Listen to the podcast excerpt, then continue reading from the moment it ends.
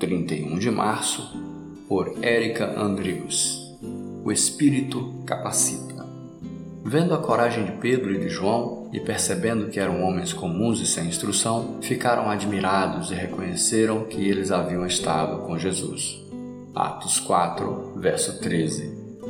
Em janeiro de 1850, no leste da Inglaterra, um pastor foi impedido de chegar à igreja devido a uma nevasca que atingia a região. Diante de tal incidente, um homem simples, de aparência muito magra e sem eloquência, precisou assumir o púlpito.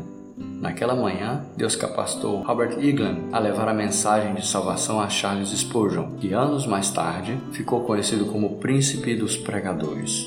A passagem de Atos 4 relata o testemunho de dois apóstolos diante da corte por haverem pregado a mensagem da ressurreição que levou cerca de 5 mil homens a crerem no Evangelho. Homens como Pedro e João não tinham a mesma instrução que a dos rabinos para falarem com tanta confiança ao tribunal que enfrentavam.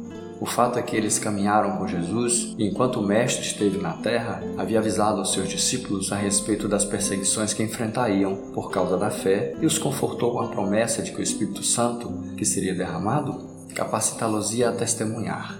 O Espírito que capacitou os apóstolos a pregarem a palavra no primeiro século é o mesmo que habita em nós e nos capacita hoje. Não precisamos temer ou apresentar uma lista de limitações a Deus para não cumprirmos a missão que nos foi dada. Quando o medo vier, lembremos-nos da doce promessa de que o Espírito Santo nos capacitará.